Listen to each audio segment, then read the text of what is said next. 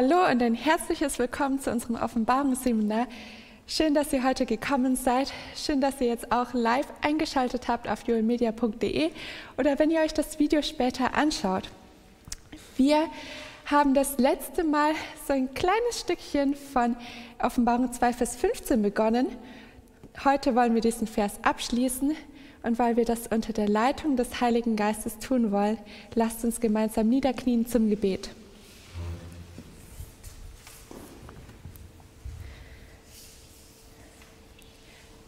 Lieber Vater im Himmel, ich danke dir, dass wir heute hier sein dürfen, dass wir heute dein Wort haben können, um es zu studieren.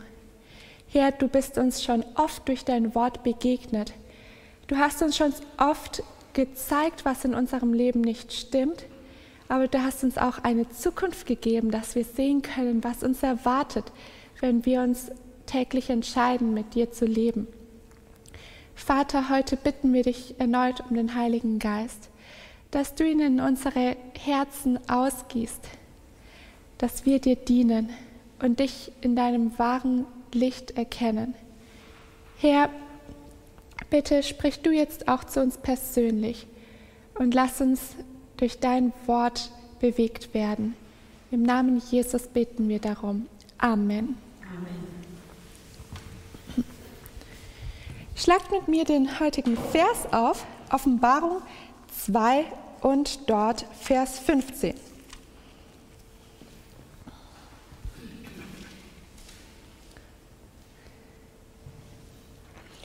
Offenbarung 2, Vers 15.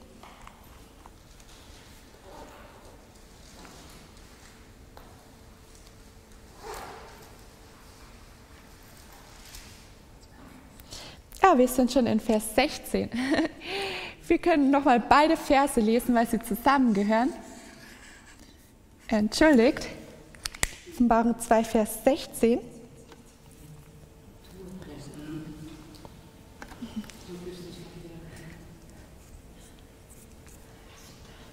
Ich lese mal. So hast auch du solche, die an der Lehre der Nikolaiten festhalten, was ich hasse. Jetzt Vers 16. Tue Buße, sonst komme ich rasch über dich und werde gegen sie Krieg führen mit dem Schwert meines Mundes. Das letzte Mal, ihr erinnert euch, hatten wir schon uns diesen kleinen Wortlaut Tue Buße angeschaut. Und wir hatten da gesagt, Jesus ist einer, der nicht einfach so zur Umkehr und Buße aufruft, sondern was macht er vorher? Er sagt vorher, was nicht passt, oder? Was hat denn in der Gemeinde Pergamos nicht gepasst? Da gab es so zwei Lehren. Einmal die Lehre des Biliam, genau, und einmal die Lehre der Nikolaiten, die wie eine Seuche sich durch die Gemeinde gezogen haben und manche befallen haben. Und jetzt sagt Jesus, tue Buße. Und heute wollen wir in dem Vers 16 wohlgemerkt ähm, weiterschauen, wie es heißt, sonst komme ich rasch über dich und werde gegen sie Krieg führen mit dem Schwert meines Mundes. Kommt euch dieser Wortlaut bekannt vor? Sonst komme ich rasch über dich.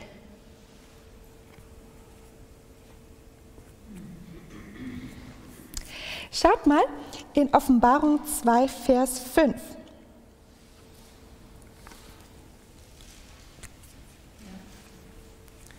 Magst du mal vorlesen? Bedenke nun, wovon du gefallen bist, und tue Buße und tue die ersten Werke, sonst komme ich rasch über dich und werde deine Leuchter von seiner Stelle wegstoßen, wenn du nicht Buße tust. Okay, wir haben das also schon mal studiert, dass Jesus erst zur Buße aufruft und dann sagt, wenn du aber nicht Buße tust, dann wird das Folgen haben. Dann werde ich in Offenbarung 2 ähm, den Leuchter, also dein, dein Licht, das du hast, werde ich wegnehmen.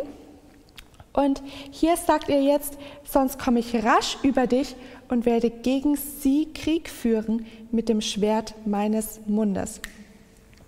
Was bedeutet das denn, wenn jemand rasch kommt? Überraschend. Überraschend kann es sein? Mhm.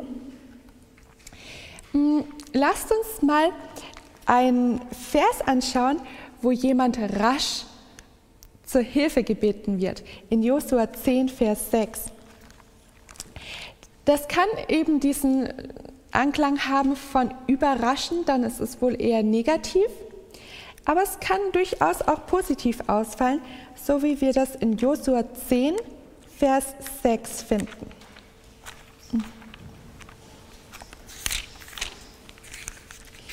Ich weiß nicht, ob ihr die Geschichte aus Josua 10 kennt.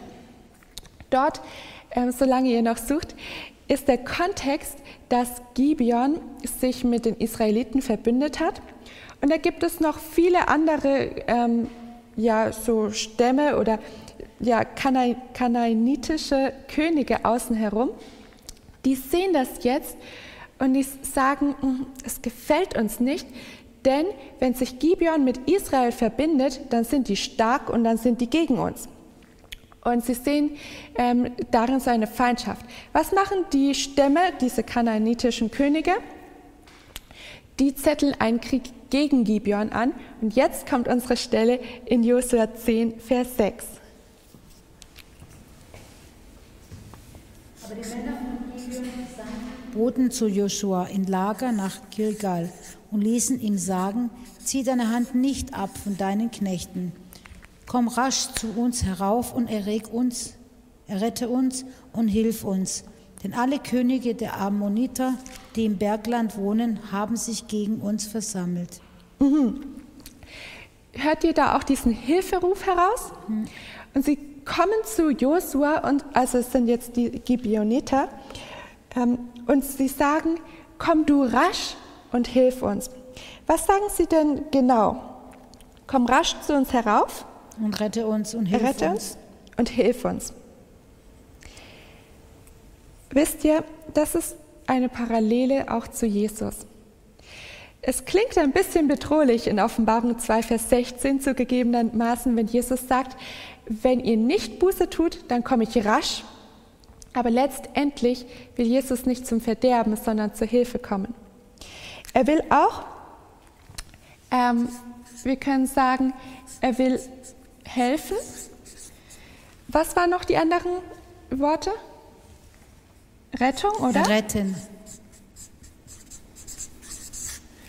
Und bei mir hieß es noch, ähm, komm rasch zu uns herauf, errette uns und hilf uns. Also es ist auch so diese Bitte, sei bei uns da sein, ja? Schnell da sein. Genau. Rasch. Und all das rasch, wie du es gesagt hast. Also das heißt, es ist dringend. Es ist dringend. Es liegt ein Problem vor und das soll gelöst werden. Und Jesus sagt so ungefähr, wenn ihr nicht an der Lösung mitarbeitet, ich werde trotzdem die Lösung bringen. Hm, das zeigt uns aber auch, Jesus steht schon in den Startlöchern. Jesus möchte etwas tun. Er möchte eine Veränderung sehen. Und ja, nicht losgelöst von dem Volk Gottes, sondern deswegen sein Aufruf zur Buße. Aber ähm, in unserem persönlichen Leben können wir auch daraus lernen, wenn wir Hilfe brauchen, dann ist Jesus schon bereit, ähm, auch zur Hilfe zu eilen. So, jetzt hieß es, was, wie will Jesus einschreiten? In Offenbarung 2, Vers 16. Schwert. Mit dem Schwert seines Mundes. Wofür steht das nochmal? Ja, gibt es auch einen Vers oder könnt ihr vielleicht so ungefähr sagen, wie der heißt, der uns das deutlich macht?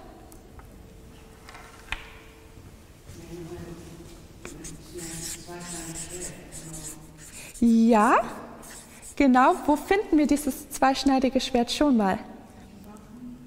Ja, ja, ja, genau. Such mal in Offenbarung 1. Dort so ab Vers 12 ist dann die Beschreibung von Jesus.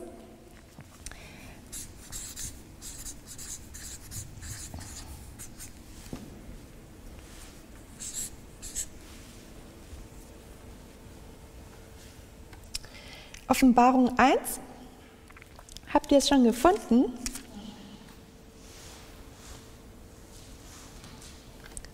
Dort Vers 16. Lies mal Offenbarung 1, Vers 16. Und er hatte in seiner rechten Hand sieben Sterne und aus seinem Mund ging ein scharfes, zweischneidiges Schwert hervor und sein Angesicht leuchtete wie die Sonne in ihrer Kraft. Dankeschön. Was bedeutet das für uns, wenn das in Offenbarung 1, Vers 16 schon mal bei der Beschreibung von Jesus vorkommt? Dieses zweischneidige Schwert. Naja, wir können daraus mitnehmen, das gehört zu Jesus, das ist untrennbar von Jesus. Es ist nicht so, dass Jesus sagt, ah, ich sehe das Problem und hm, die machen nichts, die reagieren nicht auf meine, ähm, auf meine Warnung. Jetzt gehe ich mal hin und ich nehme dieses Schwert und dann gehe ich wieder zurück und fange an, gegen sie zu kämpfen. Nein, dieses Schwert, das ist in Jesu Mund. Und deswegen heißt es ja auch das Schwert seines Mundes. Und dieses Schwert, das hat er losgelöst davon, ob er es jetzt dann auch wirklich in diesem Krieg, schauen wir uns noch an, einsetzen wird oder nicht. Dieses Schwert gehört zu Jesus. Okay, was, was können wir noch eben dem Vers 16 entnehmen? Es ist, wie ist das Schwert?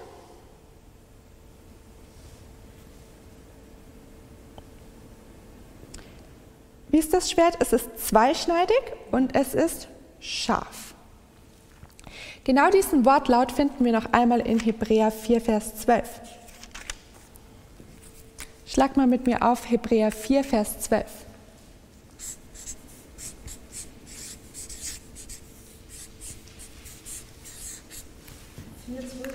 Ja.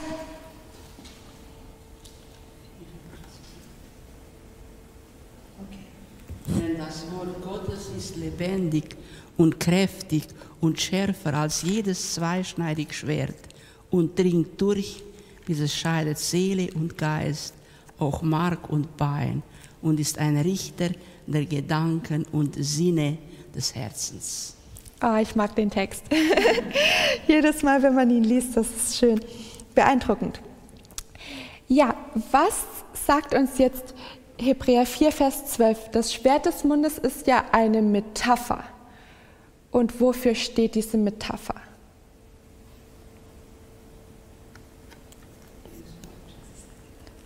Dieses Bild.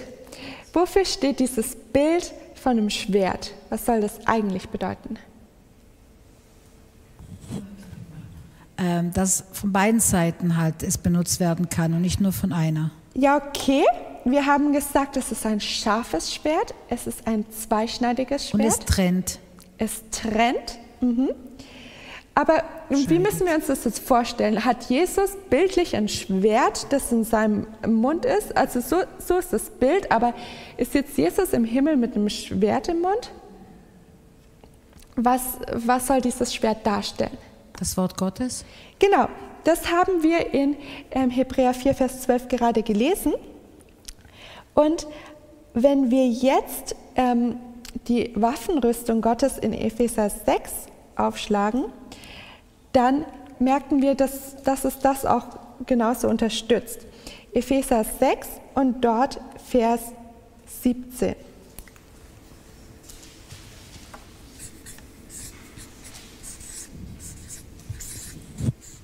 Und nehmt euch den Helm des Heils und das Schwert des Geistes, welche das Wort Gottes ist.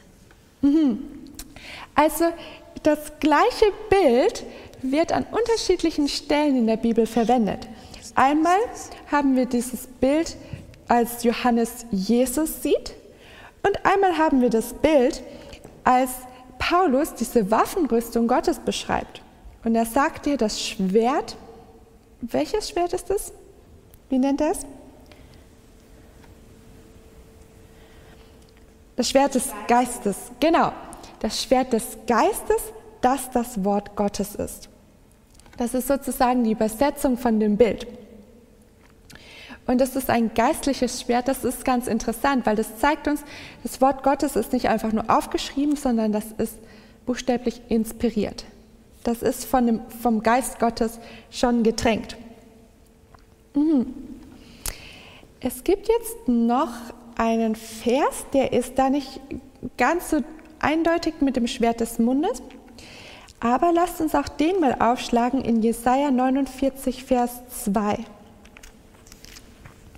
Jesaja 49 und dort Vers 2. Das ist auch so eine, so eine messianische ähm, Prophezeiung. Und da geht es auch, also es geht auch um Jesus, ähm, wo auch das Schwert vorkommt. Ja, Jesaja 49, 2. Er hat meinen Mund gemacht wie ein scharfes Schwert.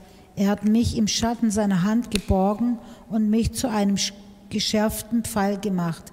Er hat mich in seinem Köcher gesteckt, versteckt. Mhm. Also wofür steht hier das, das Schwert, das scharfe Schwert?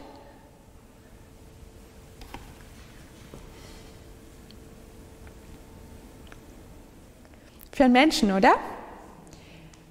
Letztendlich, es heißt ja, er hat meinen Mund gemacht wie ein scharfes Schwert. Und letztendlich ist das auch wieder Jesus, der dann spricht, dessen Worte wie ein scharfes Schwert sind. Jetzt, warum eigentlich dieses Bild von einem Schwert? Man hätte ja auch sagen können, Gottes Wort ist wie ein Pfeil, der immer trifft. Oder Gottes Wort ist wie, ja, man könnte es mit etwas anderem vergleichen. Mhm. Also ich sage es nochmal, weil man von beiden Seiten schneiden kann. Und egal wie, man mhm. schneidet also durch. Aber was schneidet man? Was hatten wir in Hebräer 4 gelesen? Den Geist? Mhm. Ja, was bedeutet das? Mark und Bein. Lass uns nochmal zu Hebräer 4, Vers 12 zurückgehen. Da heißt es, und es dringt durch, bis es scheidet sowohl Seele als auch Geist, sowohl Mark als auch Bein. Es ist ein Richter der Gedanken und Gesinnungen des Herzens. Das heißt, es unterscheidet eigentlich oder es, ähm, ja, ja, es unterscheidet zwischen unseren Gedanken. Das ist nicht mehr so ein Kuddelmuddel in uns drin, sondern es liegt da, was ist in unserem Herzen. Und wenn es heißt, es ist ein Richter der Gedanken, was macht ein Richter?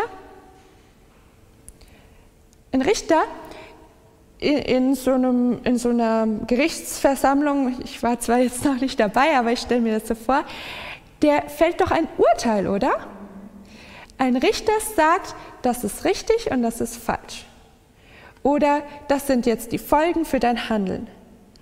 Und so ist es auch mit dem Wort Gottes. Oft haben wir so ein Kuddelmuddel in, unseren, in unserem Kopf, weil wir nicht wissen, was ist Wahrheit, was ist richtig, wie soll ich mich entscheiden. Ähm, wir können auch die Zukunft oder die Vergangenheit nicht beurteilen. Ähm, welche Entscheidung soll ich da treffen? Oder wie ist das und das zu bewerten, was ich in der Vergangenheit gemacht habe? Aber alles zeigt uns doch das Wort Gottes auf.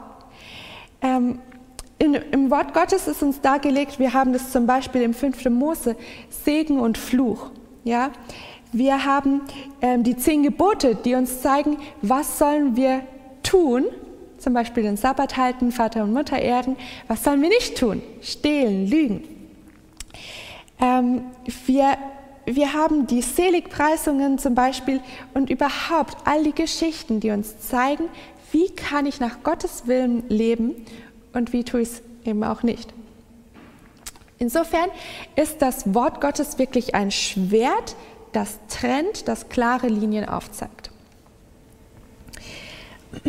Interessant ist, finde ich auch, dass Ellen White schreibt, die Wahrheit wird als Schwert des Geistes dargestellt. Keine zahme Botschaft darf von unseren Lippen kommen.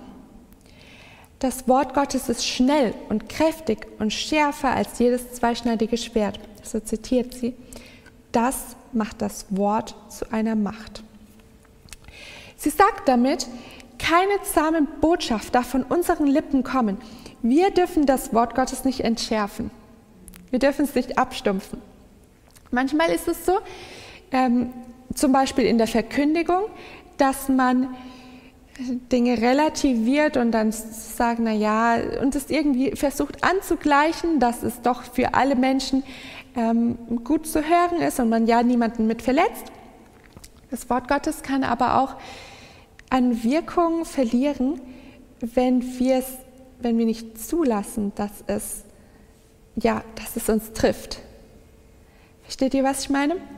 Also manche Menschen, die sind so abgestumpft in ihrem Gewissen, dass wenn der Heilige Geist zu ihnen spricht, es wenig bei ihnen bewirkt.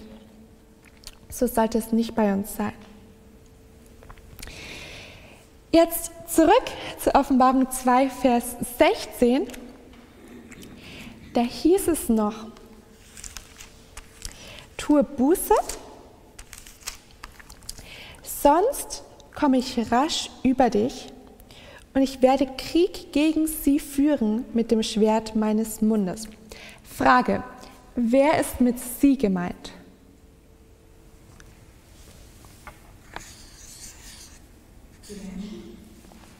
Welche Menschen? Gläubigen. Gläubigen? Von wem war denn vorher die Rede?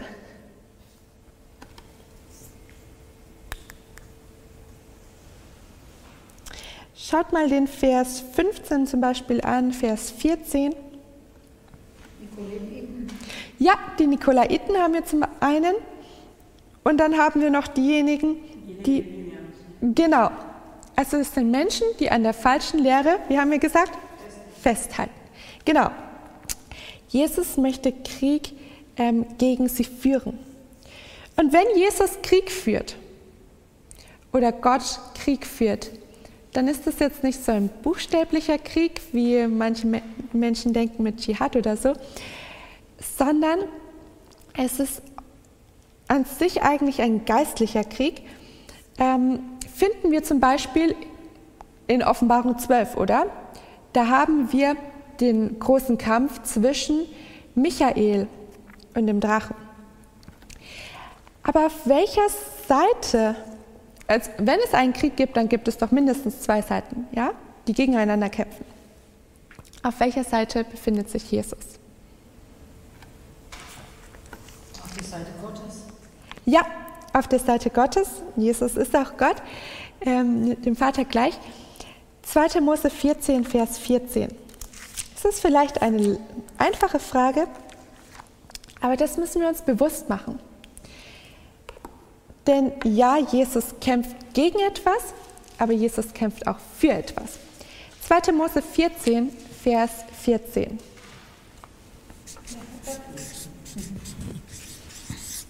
Der Herr wird für euch kämpfen und ihr sollt still sein. Aha, ein bekannter und schöner Vers, oder? Mhm. Was geht daraus hervor? Auf wessen Seite kämpft Jesus? Auf unserer Seite. Auf der Seite von seinem Volk, oder? Ja. Da gibt es noch viel mehr Verse und weil sie so schön sind, schauen wir sie uns auch an. Josua 10, Vers 14.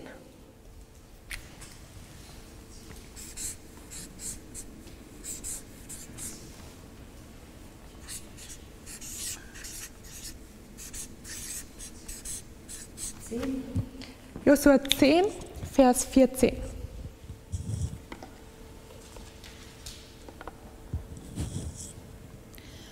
Und kein Tag war dieser gleich, weder zuvor noch danach, dass der Herr so auf die Stimme eines Mannes hörte, den er, Herr, kämpfte für Israel. Gott kämpft für Israel, ja. Und jetzt noch 2. Chronik 20, Vers 15.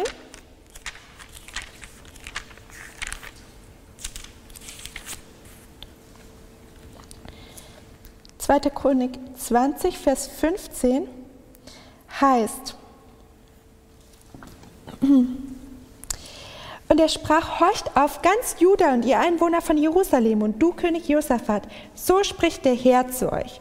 Fürchtet euch nicht und erschreckt nicht vor diesem großen Haufen, denn nicht eure, sondern wessen Sache ist der Kampf? Gottes. Gottes Sache ist der Kampf. Gott kämpft für sein Volk. Gott kämpft für sein Volk. Und das ist auch wichtig, selbst wenn Jesus hier kommt mit dem Schwert seines Mundes, ähm, dann tut er es, um eigentlich diejenigen zu beschützen, die da nicht mitmachen. Ja. Eine Frage. Ja, Frage. Da steht doch geschrieben, wenn Gott kämpft, sollen wir still sein. Mhm. Was heißt dieses still sein? Oh, das ist eine gute Frage. Wenn Gott für uns kämpft, wie können wir still sein? Hm, was verbindest du denn mit Stillsein? Oder was wäre das Gegenteil von Stillsein? Gott vertraue und dass, dass er es macht. Ja. Ich will nicht, mhm. nicht äh, auffülle oder sage, ich muss irgendwas tun, sondern Vertrauen zu Gott, dass er. Genau. Ich denke auch, Vertrauen zu Gott ist hier das Stichwort. Ja? Ich denke mal, Jesus, als er im Schiff war, aus der Stunde war, ja. Weil ja. er wenn wir Gott wirklich von Herzen vertrauen und festglauben, dürfen wir keine dürfen wir stille sein. Genau. An einer Stelle hatten wir auch gelesen, fürchtet euch nicht, ja? Der Herr kämpft für euch. Also erst einmal ist es wichtig, dieses feste Vertrauen auf Gott zu haben, wie du selbst gesagt hast. Zum anderen heißt es aber auch, ich kann am besten auf eine leise Stimme hören, wenn es still um mich herum ist, oder? Und der Heilige Geist ist auch wie so eine leise Stimme in unserem Leben.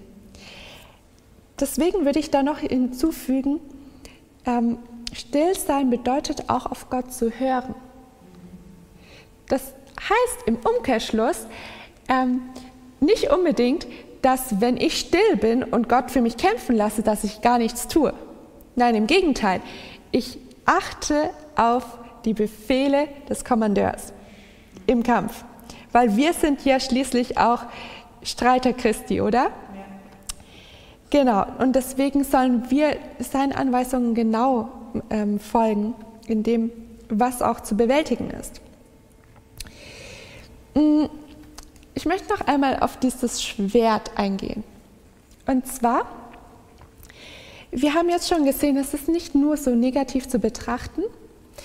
Gibt es in der biblischen Geschichte eine Begebenheit, wo, in dem Fall war es kein explizites Schwert, aber ein Kämpfer, ein und derselbe Kämpfer, ähm, die eine Gruppe von Menschen geschlagen hat und die andere Gruppe von Menschen verschont hat. Gibt es eine Geschichte, wo in der Nacht ein Kämpfer Gottes, ein Held Gottes durch die Städte zog und in manchen Häusern hat er großes ja, Unheil angerichtet, dass Menschen starben und in anderen Häusern, da hat er sie verschont. In Ägypten, ganz genau. An Ägypten musste ich da denken. Der Engel Gottes, der Wirkengel Gottes, ähm, geht, zieht durch Ägypten. Und was hat den Unterschied gemacht? Ganz genau. Da gab es zum einen gläubige Menschen und es gab Ungläubige und es war aber derselbe Engel. Versteht ihr, was ich sagen möchte? Das Wort Gottes kann trotz dessen, dass es scharf und zweischneidig ist, unterschiedliche Wirkungen erzielen.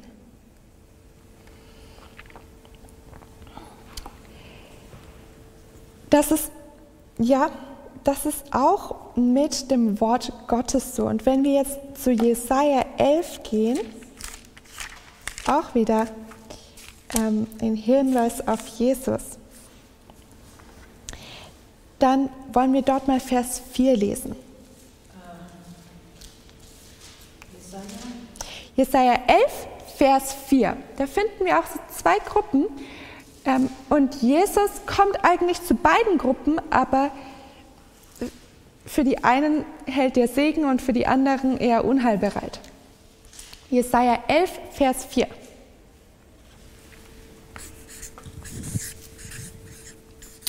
sondern er wird die Armen und Gerechtigkeit richten und den Elenden im Land einen unparteiischen Urteil sprechen.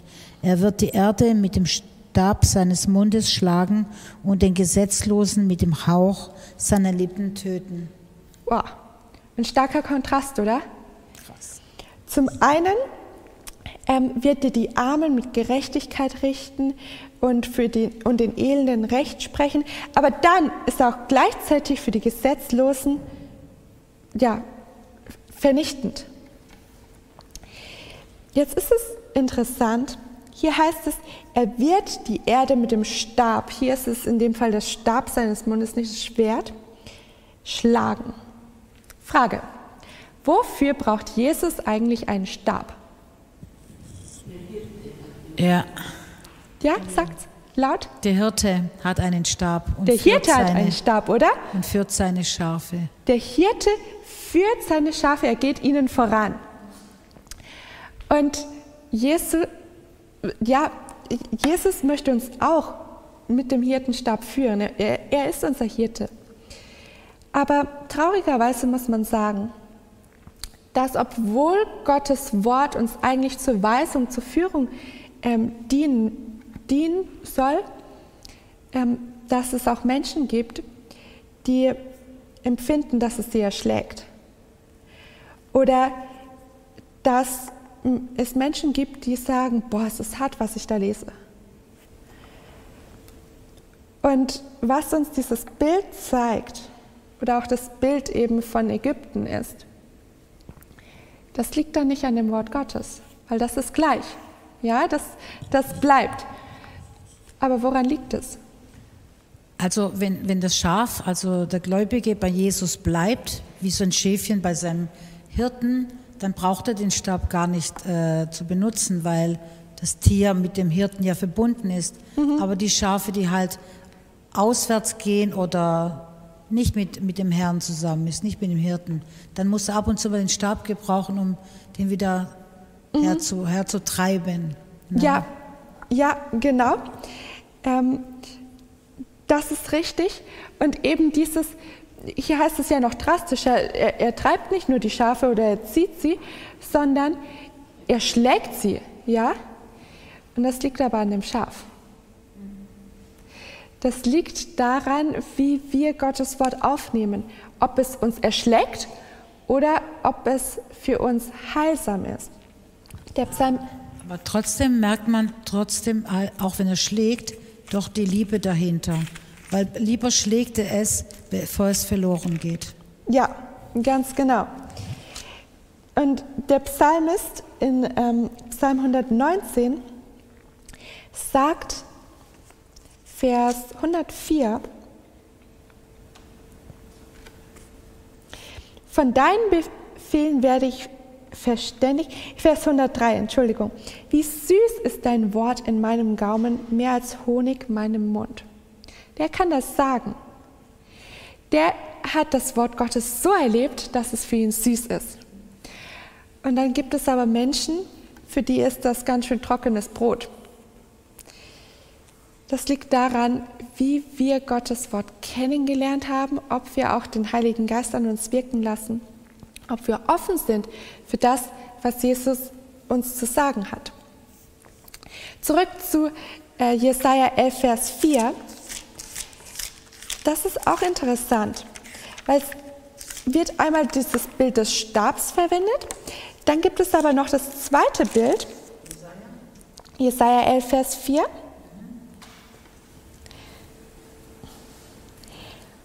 Womit wird er die Gesetzlosen töten? Mit seinen Lippen. Ja, mit seinen Lippen oder mit dem Hauch seiner Lippen? Aha, Entschuldigung, auch. Ja, genau.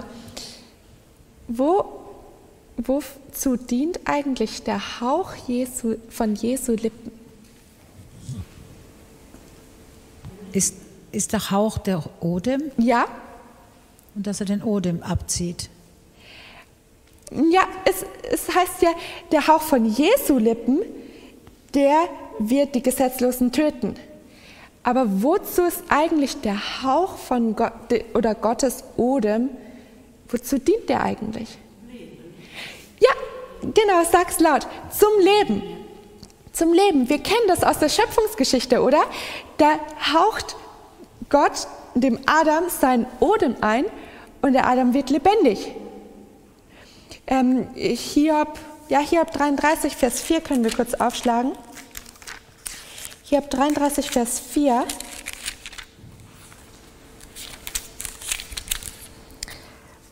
Das sagt,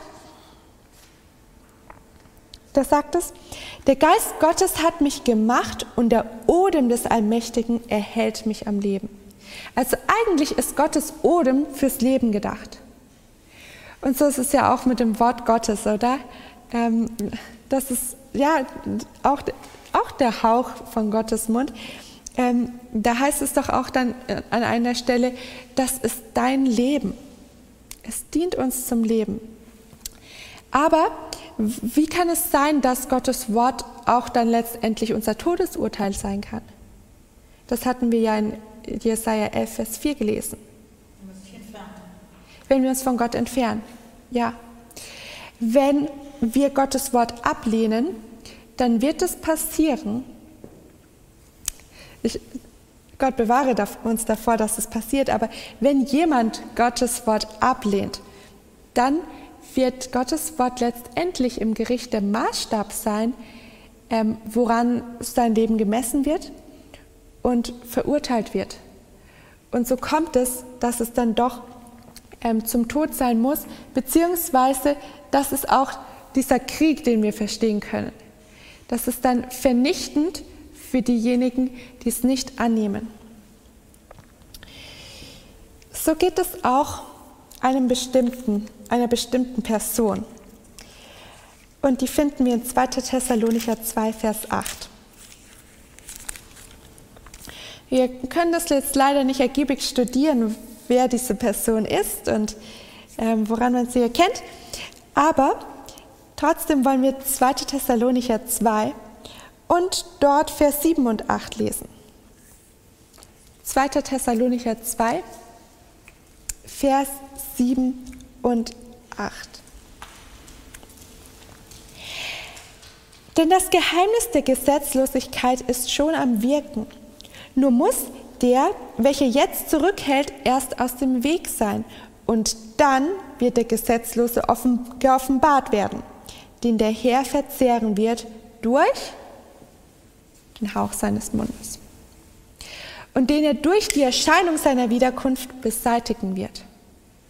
Die Wiederkunft Jesu ist eigentlich etwas Herrliches, etwas Freudiges und doch ist es für diese Person hier ähm, das Ende. Mhm. Vielleicht eine kurze Vorschau und damit wollen wir auch enden, auch wenn es jetzt ähm, kein freudiges Ende ist. Später dann in Offenbarung 19 Ah, ich habe mir den Vers nicht aufgeschrieben. Doch, Offenbarung 19, Vers 15, da ist auch von dem Schwert aus Jesu Mund die Rede. 19. Offenbarung 19, Vers 15. Und aus seinem Mund geht ein scharfes Schwert hervor, damit er die Heidenvölker mit ihm schlage und er wird sie mit eisernen Stab weiden, und er tritt die Weinkelten des Grimmes und des Zornes Gottes des Allmächtigen. Dankeschön. Ihr erinnert euch, wir hatten das schon vor einigen Versen, hatten wir das auch schon mal gelesen. Und was jetzt eigentlich in Offenbarung 19 hier passiert ist, ähm, hier ist das Wort Gottes jetzt schon ja, wie ein Urteil ist, dieses Schwert des Mundes schlägt wirklich zu. In Offenbarung 2, Vers 16 war nur die Warnung da. Da wäre das Schwert wie ein Heilmittel gewesen. Ein Heilmittel für was? Ja, zur Umkehr, die Wahrheit gegen die Lüge, gegen die Irrlehre. Vorher hatten wir ja, deswegen auch, ähm, deswegen spricht Jesus zur Gemeinde Pergamon genauso, weil er vorher dargelegt hat, die Irrlehre Biliams, die Irrlehre der Nikolaiten. Und ich bringe euch aber die Wahrheit. Hier, die Wahrheit braucht ihr als Heilmittel. Wenn ihr sie nicht annehmt, dann wird es euch zum Verhängnis. Wir wollen aber die Wahrheit Gottes annehmen, ja? Wir wollen das tun. Ähm, und so lasst uns Gott darum bitten, dass sein Wort auch die nötige Wirkung in uns erzielt, dass es schlechte Gedanken, falsche Gedanken von der Wahrheit trennt und auch wirklich abschneidet, ähm, dass da keine Irrlehre mehr in unserem Kopf ist. Und lasst uns zu denjenigen gehören, die auch Gottes Rat befolgen. Wie hieß es in Offenbarung 2, Vers 16 am Anfang? Buße zu tun. Buße zu tun, dass Gottes Wort uns zum Wegweiser und zum Leben dient. Wollen wir darum beten? Lasst uns gemeinsam niederknien.